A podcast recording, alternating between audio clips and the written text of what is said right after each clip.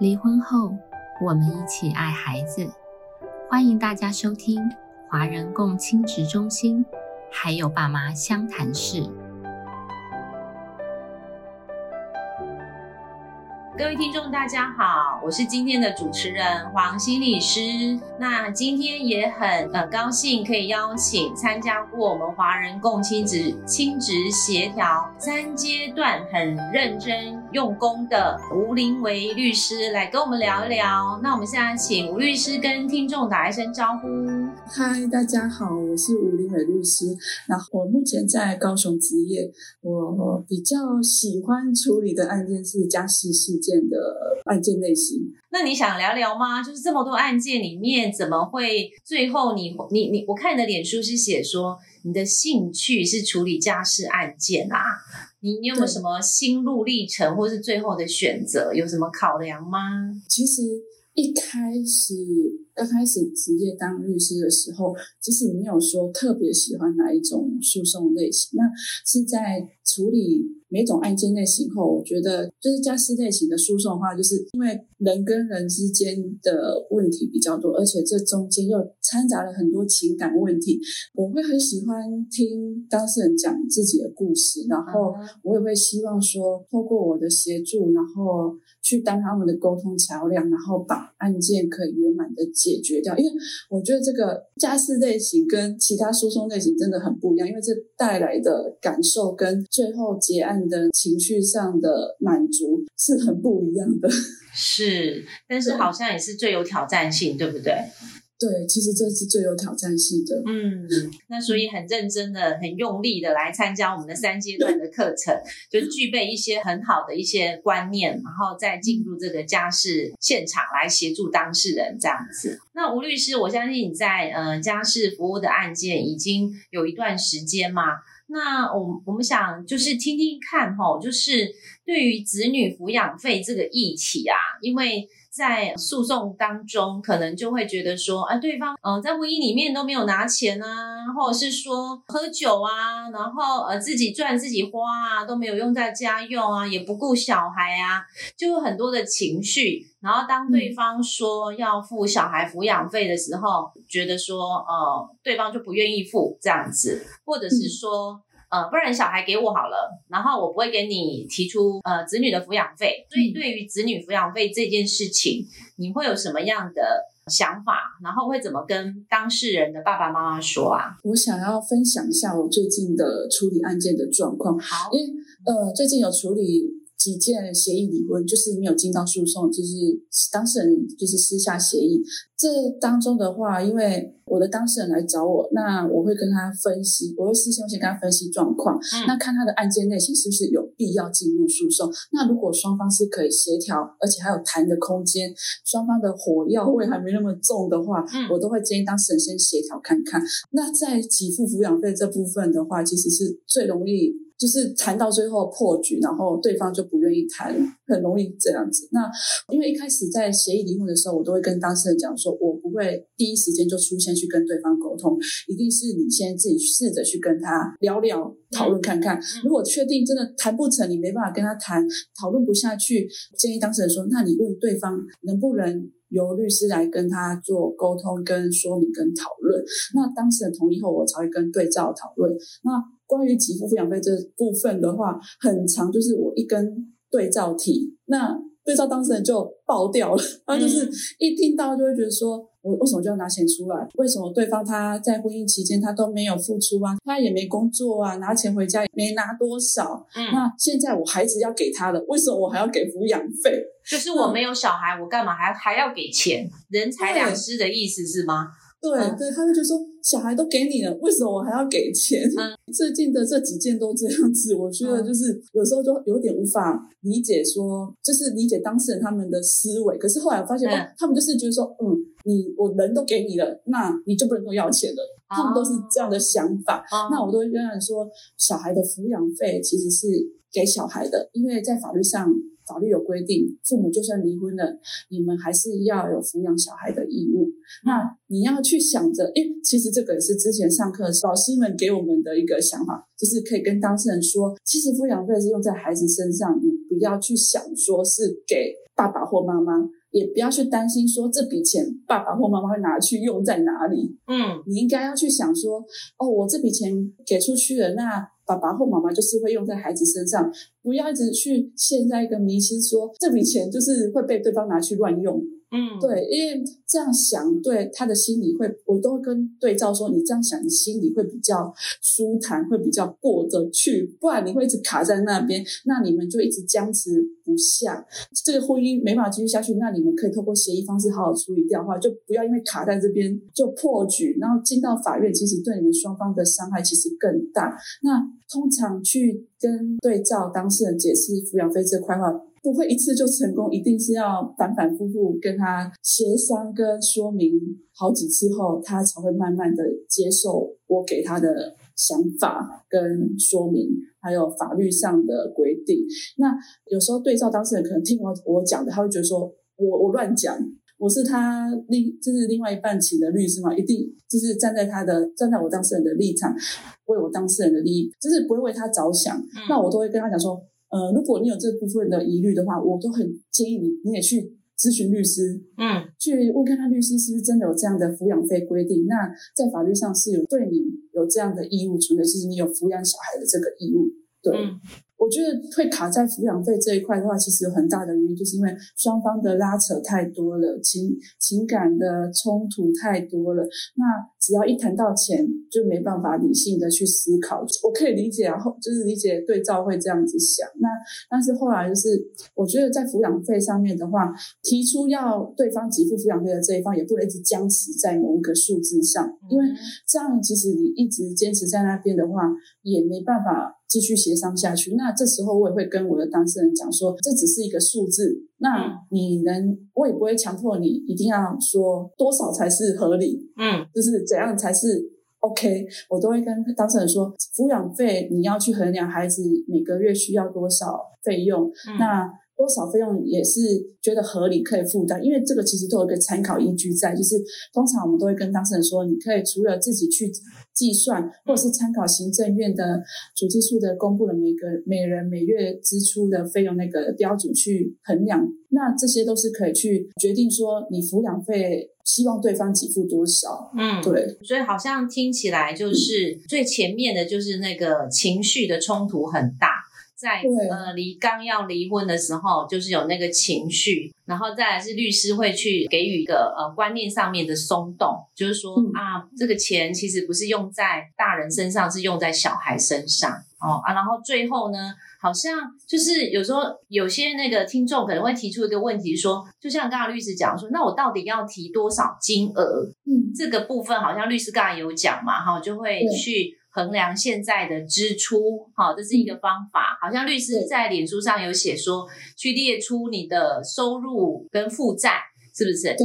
然后小孩子的那个花费多少？好，嗯然后还有一个就是参考政府的公告数字，这样子。对，没错。哦，那有没有什么你觉得是观众需要呃再跟对方讨论？因为不一定会来呃律师这边嘛，也不一定上法院嘛。那如果他们私底下跟对方讨论子女抚养费，你有没有觉得什么 p a p e 什么关键这样子？我觉得配保跟关键就是，你如果是没有律师协助，然后是自己去跟对方讨论这一块的话，一开始你一定要先用理性，然后不要带任何情绪，嗯然后再去跟对方讨论。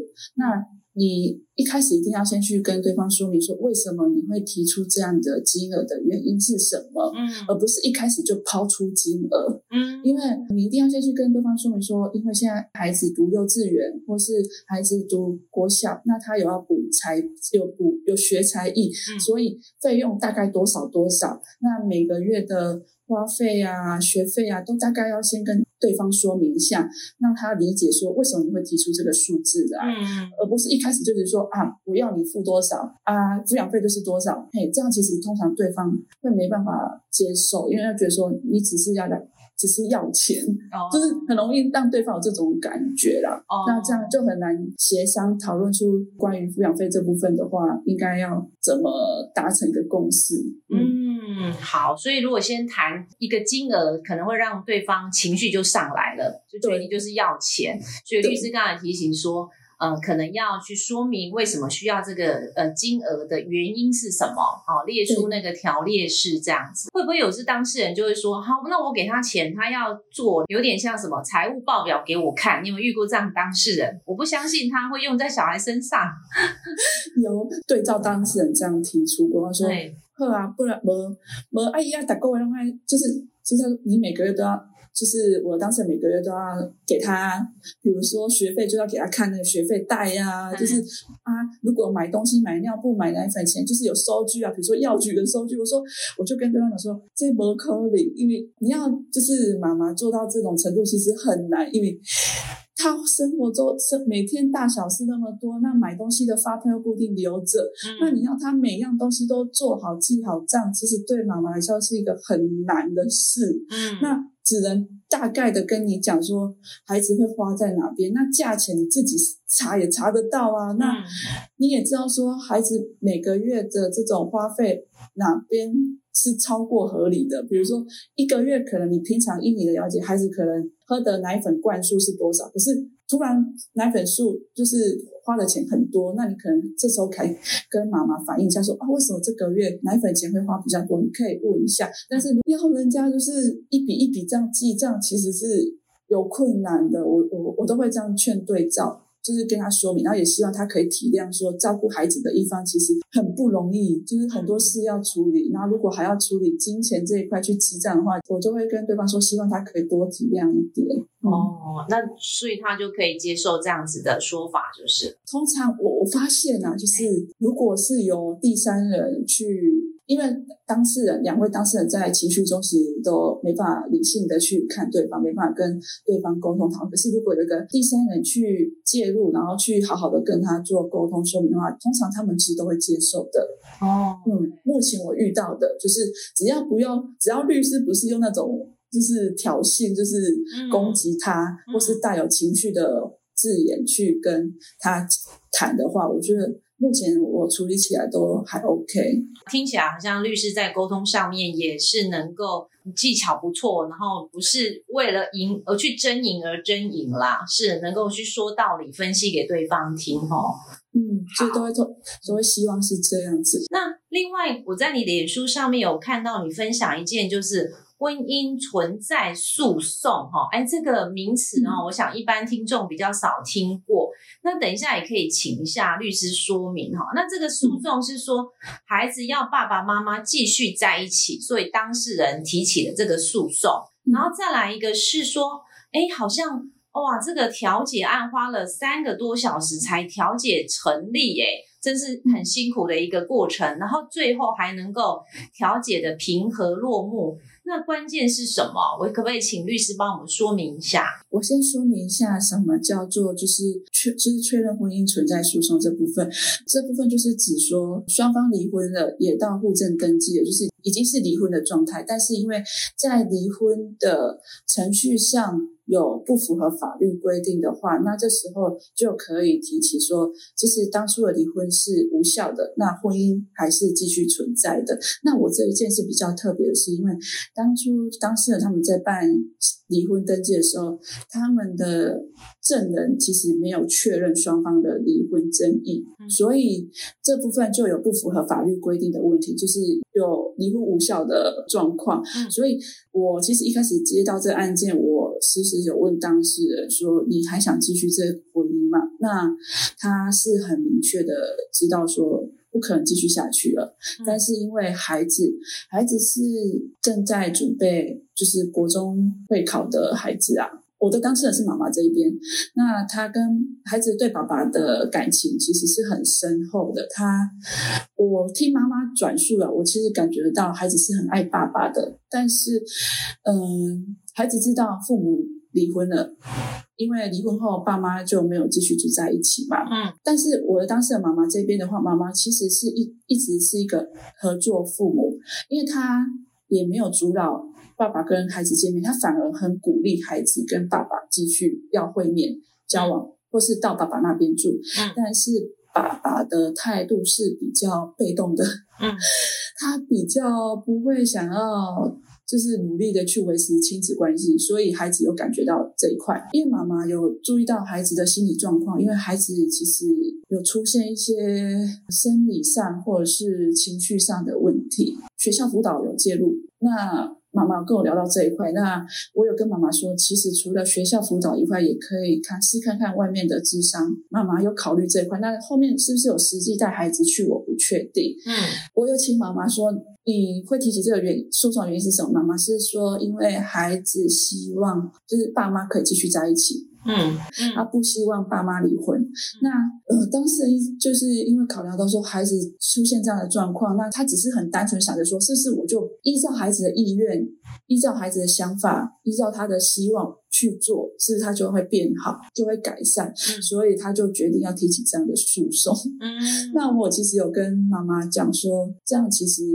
没帮助不大，因为你你跟先生的婚姻状况，如果就算因为确实有不符合法律规定，这很明确的，在法律上确实可以让婚姻恢复继续存在的状况。但是我跟妈妈说，又继续婚姻的状态的话，对你有好处吗？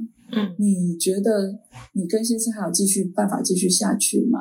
那之后的问题其实还会继续发生，孩子其实还是会继续看到你们的争执，或是你们。就是互相没有联络，互相看对方，就是完全没有搭话，然后也没有任何互动。那其实对孩子来讲，他会觉得说，好像就还是一样啊。那你启动这个诉讼程序是对的吗？但是后来当事人回去想一想后，他还是决定要提起这个诉讼，因为。第一个，他其实是希望在诉讼过程中可以让他其实只是想要希望爸爸可以对孩子多一点关心跟爱，嗯，他想要去跟他说这一点啊。但是后来到了调解的时候，因为他们其实还有财产状况，就是房子这部分没有分配好，嗯，那这部分也是妈妈担忧的，因为其实他们在协议离婚的时候，他有跟爸爸那边讨论到房子的部分，他希望留给孩子之后要把。一部分的，就是还这个房子的限制的一部分，要爸爸要提拨出来到孩子的账户里。嗯，可是后来发现爸爸根本不可能做到。嗯，所以我们也要去处理这一块。那到了调解的时候，我们其实主要 focus 是在处理夫妻财产这一块啦。监护权就是我们所谓的侵权这部分，爸爸是没有争执的，他是愿意给妈妈的。那当然，在钱的这一块，双方又更容易谈不拢，因为爸爸也有请律师，那对照律师也是算是，呃，我觉得他也是属于合作型律师。那我们都就是跟当事人劝当事人，那最后终于谈到一个双方都可以接受的数额，就是历经了三个多小时。哦，OK。所以最后达成调解成立，就是确认婚姻存在，然后之后离婚是吗？对，离婚。哦，然后就是去谈论侵权，然后跟剩余财产分配就对了。对，没错。OK，好。所以你觉得能够调解平和落幕的关键是什么啊？我觉得律师真的很重要，就是对方律师也愿意就是跟他当事人做说明，然后也愿意让他当事人愿意放下他的，就是。剩余财产怎么分配的那个数字的多寡，因为大对照其实很在意这个部分，就是他不想让我的当事人分配多一点，他觉得扣一扣后应该不应该拿那么多。我们这边当然律师一定会去。细算过嘛？嗯，一定会依照就是相关的参考，比如说公告现值现在的交易市价是多少去核算。嗯，那对照律师其实他也很辛苦，因为他我们这样反反复复进出调解是因为一开始是由委员来做居中协调，那后来的话，委员的方式是一方先出去，他先跟一方讨论后，另外另外一方再进来，用这样方式去处理。那这样进进出出双方这样子大概有四五次有。嗯，那最后就是对照当事人愿意退让一点，我的当事人也愿意退让，大家的数字就是慢慢的往下调，往下调，然后才达到一个平衡点。那这其实是我觉得除了刚刚我讲的律师很重要外，第二个就是当事人自己的心里的那个坎能自己能不能跨过去也很重要，就是他们能不能去调整自己的。想法跟呃对对方的旗舰这样子，嗯，好，所以听起来是一个很不容易的过程，嗯，对，确实是。好，那最后一个部分呢，我们就是请呃律师跟我们分享一下，很多当事人呢就是要去我们我们刚才讲是说可能是要上法院诉讼，然后就会觉得说我很害怕当事人，或是说我不愿意见到他，然后他就不愿意去呃出席调解庭。那这时候呢，那个律师会怎么跟当事人沟通？嗯，我其实都会跟当事人说，嗯，因为如果开庭通知过来，通常开庭通知上面的调解程序的话，都会注明说当事人到场，通常会有这样的注记。那我就会跟当事人说说，其实法院这边有特别要求当事人要到场，那你不到场的原因是什么？那我都会先去了解他不到场的原因，真的就是不想再看到对方，因为他们。争吵太多了，我不想再看到对方。那或者是第二个，就是怕对方又说出攻击他的话。嗯，这个也是当事人不愿意再出现的原因，或者是也比较常遇到，就是如果有小孩有孩子部分的状况，就是有讨论到侵权、监护权这部分的话，不想出席的话，就是怕说对方会不会。就是想要争小孩，嗯，他们会觉得说，是不是我不要到场，那对方就不会争小孩？我说不是的，嗯，没有的，该讨论的还是会讨论，不会说因为你没到场，对方就不会针对这部分去表示他的意见。对，通常我都会跟当事人讲说，你到场了，那调解委员也听到你的想法了，嗯，对方听到你的想法后，说不定对方不会再这么坚持啊，他或许会觉得说，哦。你们之前卡在哪里？有一个结没打开的原因是什么？他也了解到了，那他可能就愿意。去听听你的想法，愿意放下他的坚持，所以我觉得我都会跟当事人说，你到场没有说一定不好，但是我觉得一定对你有好处。嗯，的，我想吴律师是可以分享非常多丰富的家事案件的一个现场。那今天呢，很谢谢呃吴律师花时间跟我们很专业的提供建议，还有很清楚的呃分享他的呃所见跟所闻。那我们今天就谢谢吴律师，希望有机。会再邀请你来喽。好，好，谢谢老师，谢谢。